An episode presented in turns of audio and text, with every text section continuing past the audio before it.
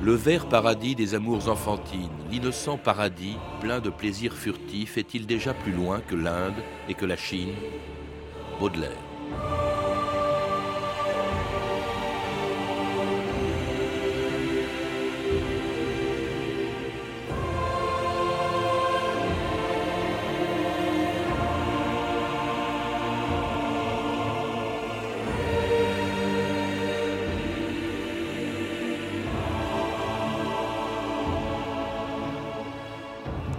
2000 ans d'histoire, Patrice Gélinet.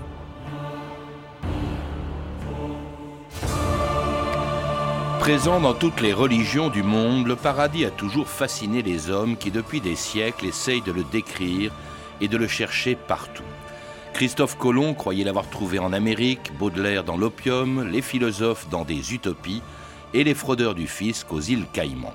Mais qu'on y croit ou qu'on n'y croit pas, qu'il soit céleste, terrestre, artificiel ou fiscal, le paradis et l'idée qu'on s'en fait ont une histoire qui, pour les juifs et pour les chrétiens, commence au moment où ils en sont chassés. Le Seigneur créa un jardin à l'est d'Éden. Il appela l'homme et l'établit dans ce jardin d'Éden pour le cultiver et le garder. Et l'Éternel fit à l'homme ce commandement. Tu peux manger de tous les arbres du jardin, mais de l'arbre de la connaissance du bien et du mal, ne mangeras pas. Car le jour où tu en mangeras, tu mourras certainement.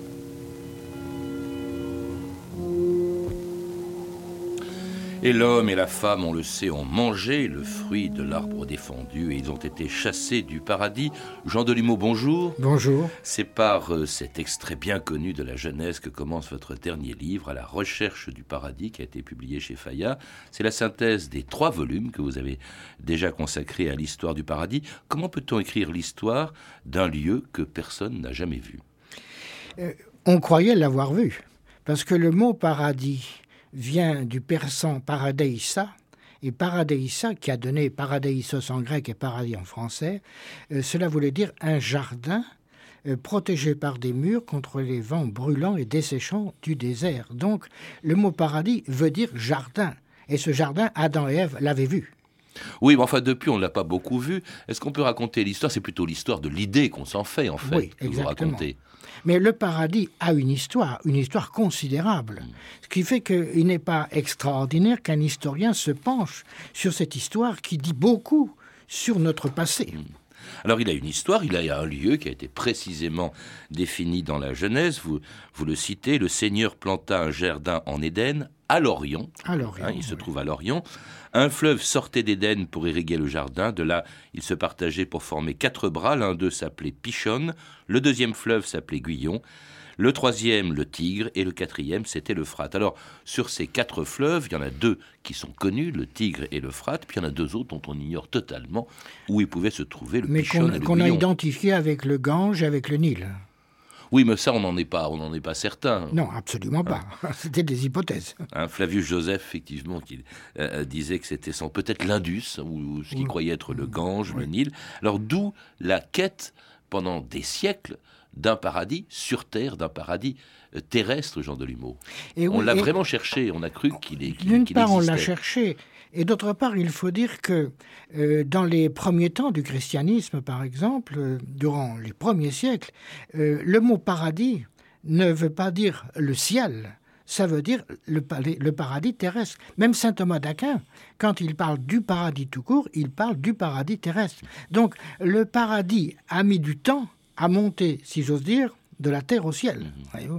le premier texte que j'ai trouvé où le paradis définitif et en quelque sorte figuré comme un jardin, c'est un texte des environs du milieu du IIIe siècle dans le cercle de Saint-Cyprien. Mais quand je dis qu'on le cherche, on le cherche véritablement. On vraiment On cherché. fait des voyages euh, pour le trouver.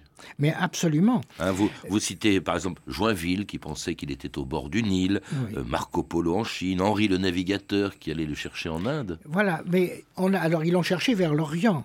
Et alors, ce qui est intéressant justement, c'est que la, cherche, la recherche du paradis, ou en tout cas de régions proches du paradis qui en auraient conservé quelques vestiges, cette recherche a été un des moteurs, pas le seul, mais un des moteurs des voyages de découverte de la Renaissance. Et notamment du voyage de, De Christophe Colomb. Mais oui, exactement. trouvé. Euh, il faut dire que Christophe Colomb euh, croyait euh, aller vers, euh, enfin, euh, comment dirais-je, en Chine, en Orient, par l'Atlantique. Bon, mais il se croyait quand il a découvert les côtes de, les côtes de l'Amérique, il se croyait en Orient. 21 octobre 1492. Je crois que nous avons retrouvé le jardin d'Éden. Assurément, c'est ainsi qu'était le monde au commencement des temps. Je crois que plus jamais personne ne reverra cette terre comme nous, pour la première fois. 39 hommes se sont portés volontaires pour rester sur place et construire un fort. Je l'appelle la Navidad. Mes navires ne sont pas remplis de ces épices et de cet or que j'espérais. Mais cette terre enivre mes sens et mon âme. Je ne pense qu'à une chose, retourner en ces lieux inviolés. En ce jardin d'Éden inexploré, c'est d'ici que l'on prendra un nouveau départ.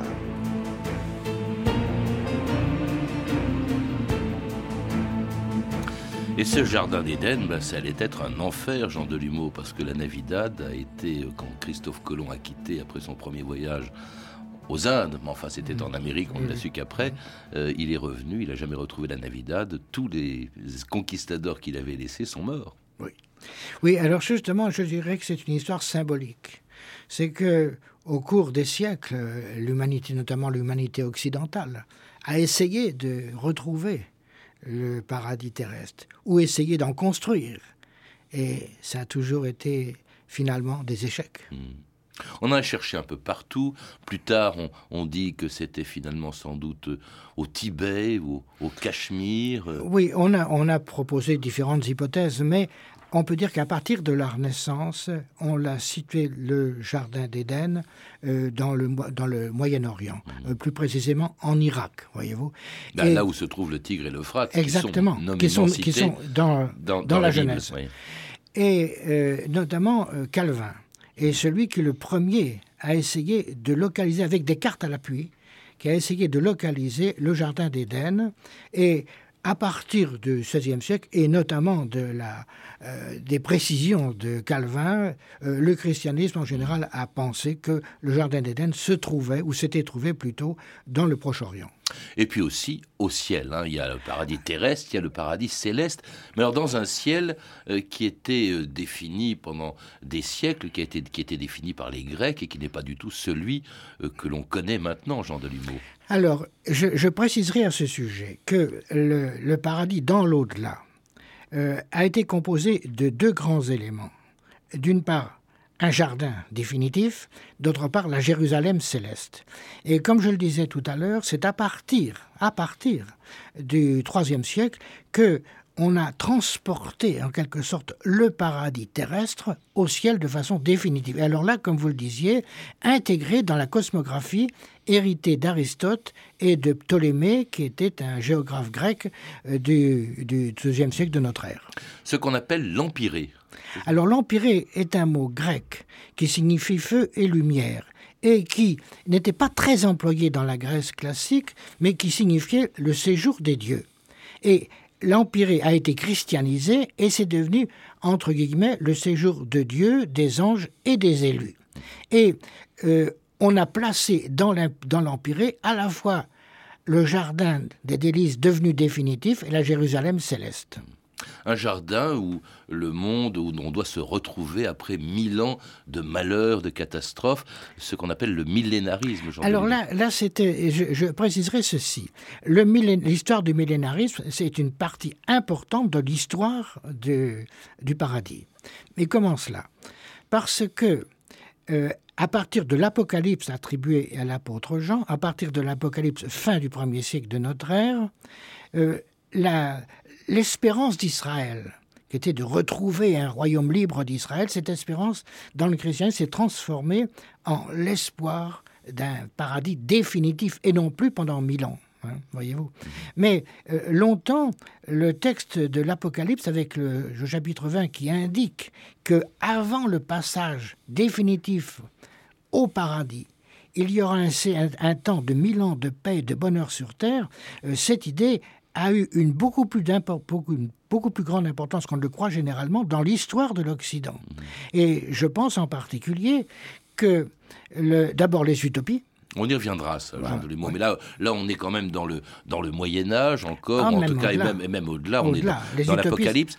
Et puis dans, dans, un monde où toutes les religions croient au paradis. Le paradis, c'est le lieu où iront les croyants, que ce mhm. soit euh, les croisés, par exemple, du Moyen-Âge, qui mhm. gagneront le paradis en partant euh, délivrer les lieux saints, ou que ce soit aussi les musulmans. Eux aussi ont un paradis, Jean Delumeau. Ah, le, le paradis des musulmans est le paradis terrestre de la Bible transporté dans l'éternité. Mhm. Et euh, finalement, pour les chrétiens, ça a souvent été cela aussi. Hein. Le paradis terrestre transporté dans l'éternité. Mhm.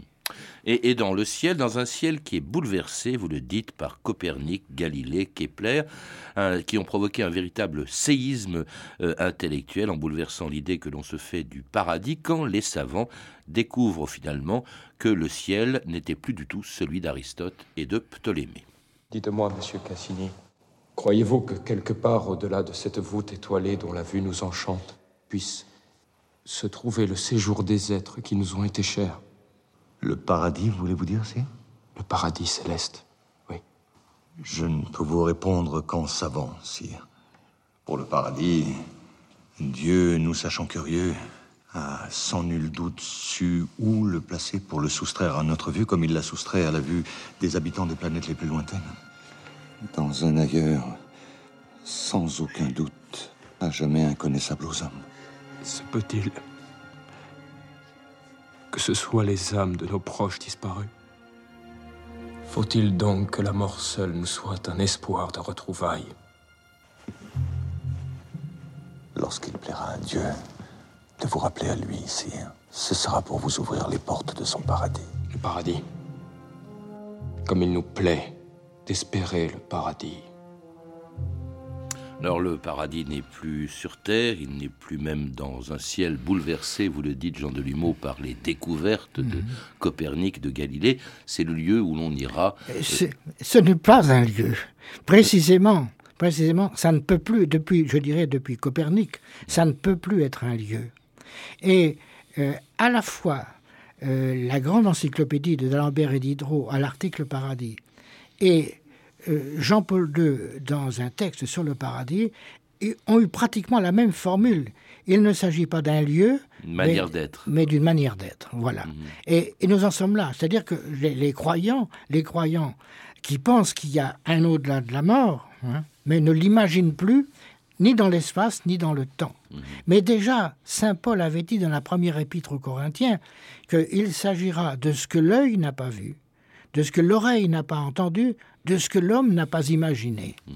Et c'est une formule qui finalement a, a couru durant toute l'histoire chrétienne, mais qui était, si je dire, un peu contredite par toutes les belles images que l'on fournissait du paradis y compris chez les protestants. Vous citez Luther, euh, qui disait le royaume de Dieu est au-dedans de nous, et qui ajoutait le paradis, d'abord fermé à cause du péché de l'homme, fut ensuite entièrement dévasté et disloqué par le déluge, au point que nul vestige n'en demeure visible. Voilà, euh, c'est ça. Mais là, quand il emploie le mot paradis, c'est au sens traditionnel de paradis terrestre. Mmh.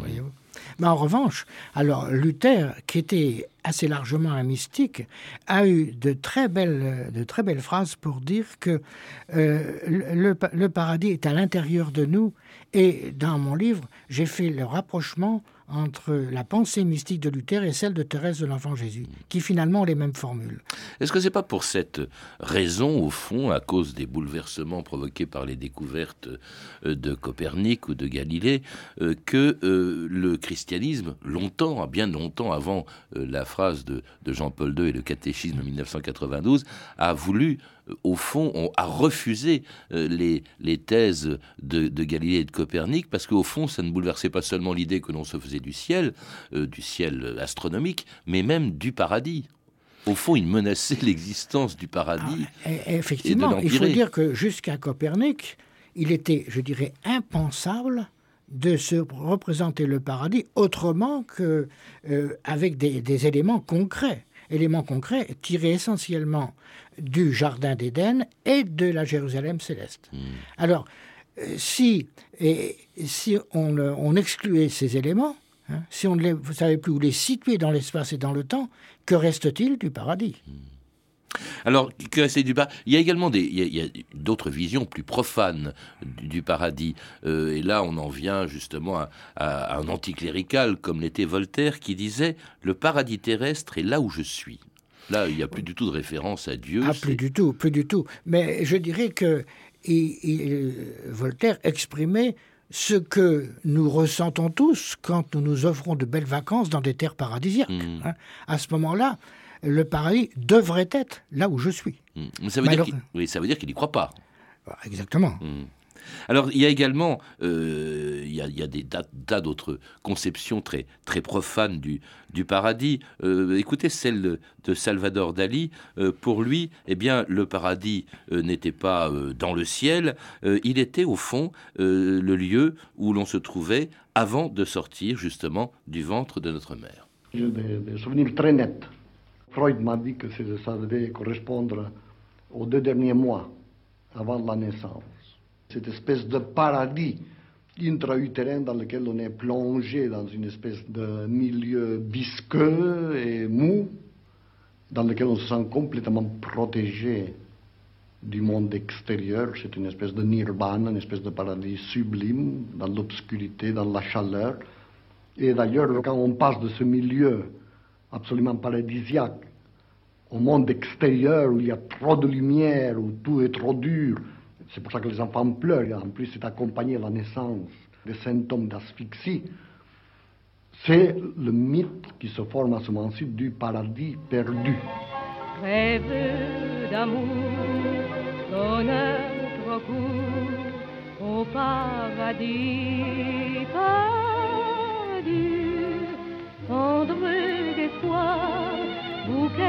d'un soir dont le parfum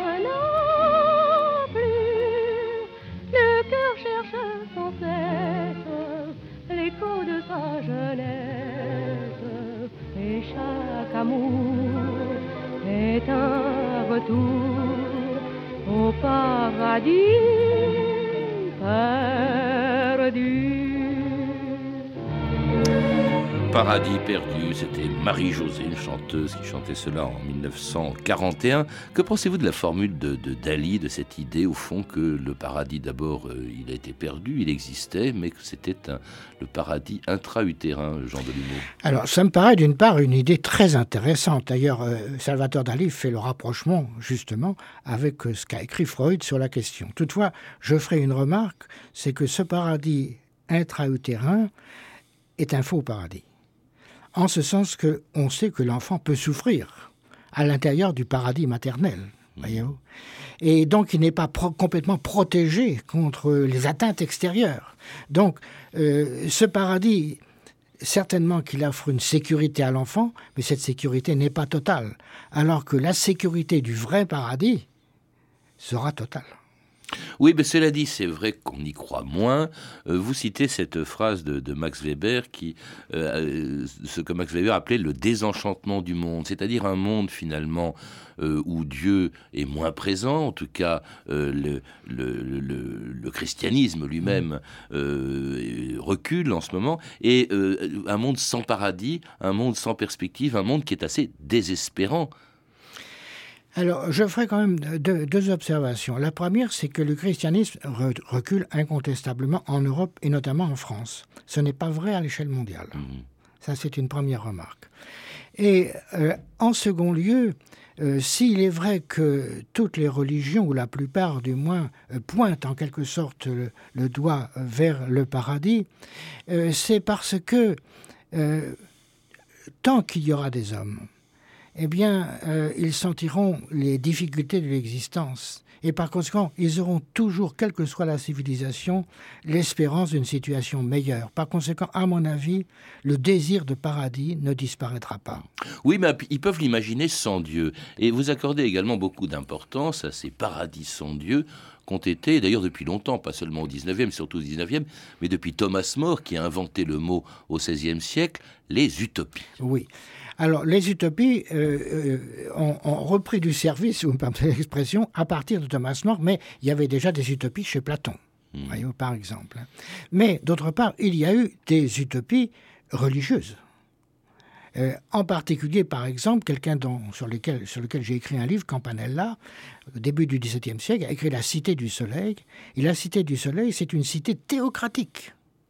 Par conséquent, euh, Campanella envisageait bel et bien un paradis sur Terre, mais un paradis sur Terre qui ne faisait pas l'économie, en quelque sorte, de la transcendance. Oui. Maintenant, il est vrai qu'au cours des âges, il y a une, une laïcisation des utopies, une laïcisation du millénarisme, et on est ainsi passé, en quelque sorte, du désir de paradis à l'espérance socialiste. Alors c'est le cas effectivement avec le phalanstère de, ouais, de Fourier. Fourier Est-ce qu'on peut dire par exemple que euh, la société sans classe de Marx, c'est un paradis, un paradis sans Dieu bien sûr, mais un paradis? Ça, ça voulait être, mais oui, ça voulait être un paradis. D'ailleurs, le créateur, euh, qui n'était pas marxiste, hein, mais le créateur du mot socialisme, qui est Pierre Leroux, avait écrit Le paradis viendra sur Terre. Mmh. J'ai cité cette phrase dans mon livre. Par conséquent, euh, on a gardé l'espérance de refaire un paradis sur Terre, ou de le faire ou de le refaire. Hein.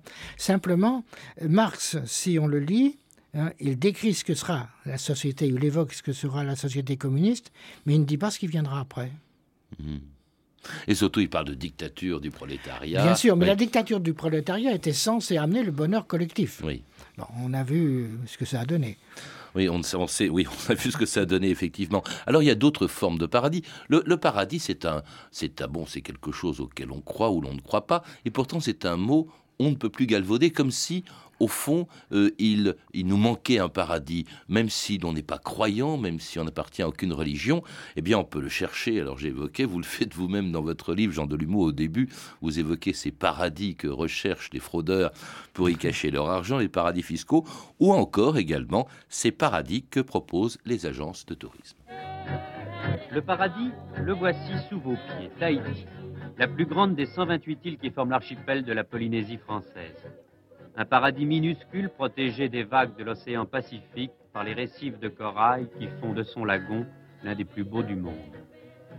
Sur ce lagon inviolé, depuis que Bougainville en prit possession au nom de la France il y a 96 ans, s'étale aujourd'hui la plus longue piste de l'hémisphère sud. Couronneuse, orchestre typique, ballet, rien ne manque à ce nouveau décor. L'invasion peut commencer.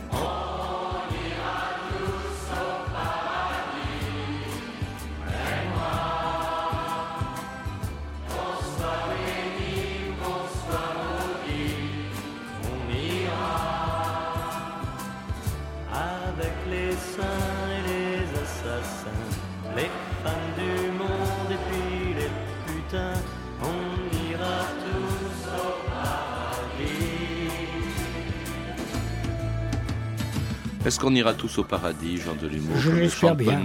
Je l'espère bien. Alors personnellement, ma, je crois à un au-delà, un au-delà de bonheur. Et pour essayer de, de, le définir, non pas de le représenter, mais pour essayer de le définir, j'ai inversé ou changé le sens d'une phrase de Jean-Paul Sartre qui dit L'enfer, c'est les autres. Eh bien, pour moi, le paradis, ce sera les autres. Mmh. C'est-à-dire l'humanité enfin réconciliée avec elle-même autour de Dieu. Voyez-vous. Voilà êtes... comment je vois le paradis. Vous avez cette belle formule au début de votre livre. Vous dites le paradis, c'est une question sérieuse. Mieux connaître le passé du paradis, c'est aussi apprendre beaucoup sur nous-mêmes, en même temps éclairer notre avenir. Eh bien, oui, je, dirais que euh, j'ai ouvert le livre par, par une anecdote euh, familiale. C'est-à-dire dans, dans, la vallée de Chamonix, euh, avec deux de mes petites filles qui sont grandes maintenant et son mère de famille, mais il donnait une découverte en quelque sorte de la, de la chaîne du Mont Blanc après d'abondantes chutes de neige. Et alors, la la nature qui, qui, qui éclot ensuite, euh, euh, après que la neige est tombée. Et une de mes petites filles dit, mais ici, c'est le paradis. Hmm. Et l'autre a dit, qu'est-ce que c'est que le paradis? J'y réponds par mon livre. Par vos livres, hein, parce Oui. que votre livre, en fait, c'est la synthèse de, de, Oui. de- de trois livres sur le paradis. Oui. Euh, vous y croyez, c'est pas forcément le même. Si encore que ce que dit votre petite fille ou ce que vous disiez à votre petite fille, c'est pareil que ce que disait Voltaire, le paradis est où je suis. Oui, alors souvent, on a, on a transformé la formule en le paradis, c'est là où je ne suis pas. Hmm. Or, précisément, je crois que sur Terre, malgré des parenthèses heureuses, on n'est pas au paradis. Mais je crois qu'un jour, il y aura un dénouement dans la lumière. Vous y croyez ou vous voulez y croire ou c'est nécessaire d'y croire? Parce qu'au fond, l'histoire du paradis nous apprend aussi que c'est, il est nécessaire, on a un besoin de paradis, quelle que soit la forme qu'on lui donne, quel que soit le lieu où on le trouve, Jean Delumeau. Voilà, je crois avec vous qu'on euh, on a besoin, on a besoin de paradis pour vivre. Hmm. Et c'est ce que m'a, ce que m'apprend en quelque sorte ce cheminement dans l'histoire que j'ai fait, car euh, il s'agit d'un travail historique. Mais pour essayer de faire comprendre la place qu'a tenue et qu'à mon avis tient encore le paradis dans les préoccupations euh, de nos contemporains. Hmm. Mais justement, lequel de parmi tous ceux que vous décrivez, Jean Delumeau Vous, c'est le paradis des chrétiens? Oui. Mais euh, il n'y en a pas d'autres? Alors, il y en, il y en a d'autres, bien sûr, mais le paradis, euh, comment dirais-je, le paradis des, des musulmans et le paradis des juifs, finalement, euh, tous ces trois paradis des religions du livre dé- dérivent de la même source, c'est-à-dire le jardin d'Éden, du début de la Genèse, voyez-vous, mais qui s'est progressivement, euh, surtout dans le christianisme, si- qui s'est progressivement transformé en une espérance d'un au-delà de la mort il n'y aurait plus ni souffrance ni mort. Et une manière d'être, vous, le- vous le citiez justement dans ce catéchisme 1992, Jean-Paul II, Une manière d'être, écrivant. Le ciel ne signifie pas un lieu, mais une manière d'être. Autre- autrement dit, au fond, le christianisme ne parle plus tellement ni du paradis, ni de l'enfer, mais plutôt de manière d'être. Oui, mais c'est, je crois, comme ça qu'il faut en parler. Mais, comme je l'ai dit tout à l'heure, Saint Paul déjà l'enseignait cela. hein. Ce que l'œil n'a pas vu, ce que l'oreille n'a pas entendu, ce que l'homme n'a pas imaginé. Donc, c'est, inimaginable. Ça ne veut pas dire que l'inimaginable n'existe pas. Merci Jean Delumeau. En tout cas, votre livre existe et j'en recommande la lecture à la recherche du paradis et qui est un livre publié chez Fayard. À lire aussi euh, magnifiquement illustré le guide du paradis de Michel Legrain qui vient de paraître chez Armand Collin parce que le paradis, on l'a représenté et là, il est magnifiquement illustré aussi dans, dans ce livre que je viens de citer. Vous avez pu entendre des extraits des films suivants La Bible de John Huston, disponible en DVD chez Fox Pathé Europa. 1492, Christophe Colomb de Ridley Scott avec Gérard Depardieu et un docu-fiction Louis XV, Le Soleil Noir de Thierry Binisti, deux films 1492 et Louis XV, Le Soleil Noir, tous deux publiés en DVD chez Sony Picture Home Entertainment. Toutes ces références sont disponibles par téléphone au 32 30, 34 centimes la minute ou sur le site franceinter.com. C'était 2000 ans d'histoire à la technique Vincent Godard et Thomas Eliès, documentation et archives Camille Pouc-Jalagui et Frédéric Marquin et Martin et Franck Olivard, une émission de Patrice Gélinet réalisée par Marie Casanova.